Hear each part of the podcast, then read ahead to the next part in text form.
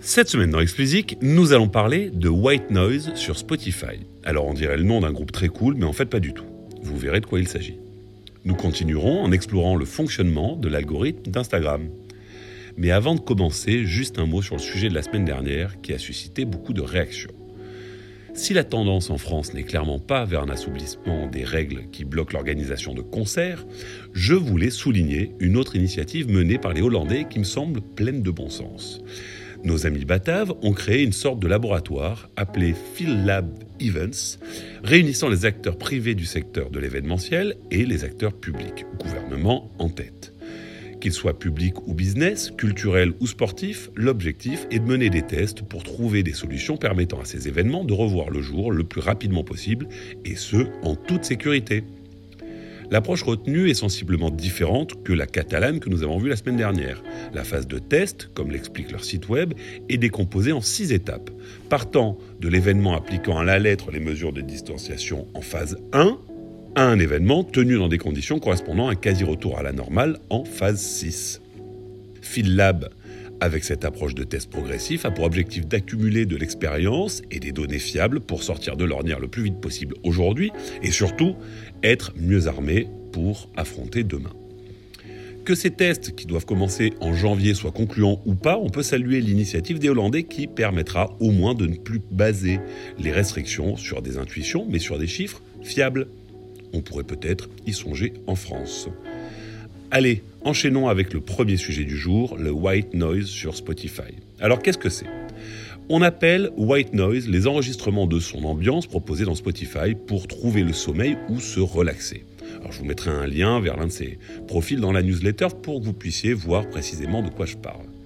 Car oui, ils sont bien considérés comme des artistes sur Spotify. Bien que leur nom relève plus de l'optimisation SEO que de l'appel artistique, il existe des dizaines, voire des centaines de pages aux noms plus compliqués les uns que les autres sur Spotify.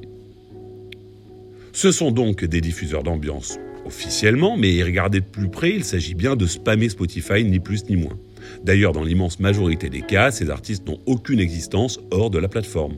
Les mêmes enregistrements sont livrés encore et encore, la seule activité vaguement créative ici étant de trouver quel nom leur donner. Spotify leur a donné du fil à retordre ces dernières années, puisque conscients du problème, ils ont modifié leurs guidelines en 2017 pour bannir l'emploi des termes ouvertement SEO dans les noms d'artistes et les titres de morceaux.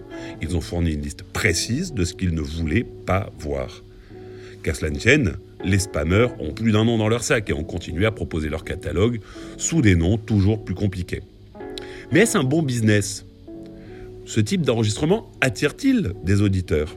Eh bien, c'est sûrement le plus hallucinant de cette histoire. Bien sûr, je me doutais que pour qu'il y ait tant de boîtes qui proposent ce genre de catalogue, il y avait bien un marché.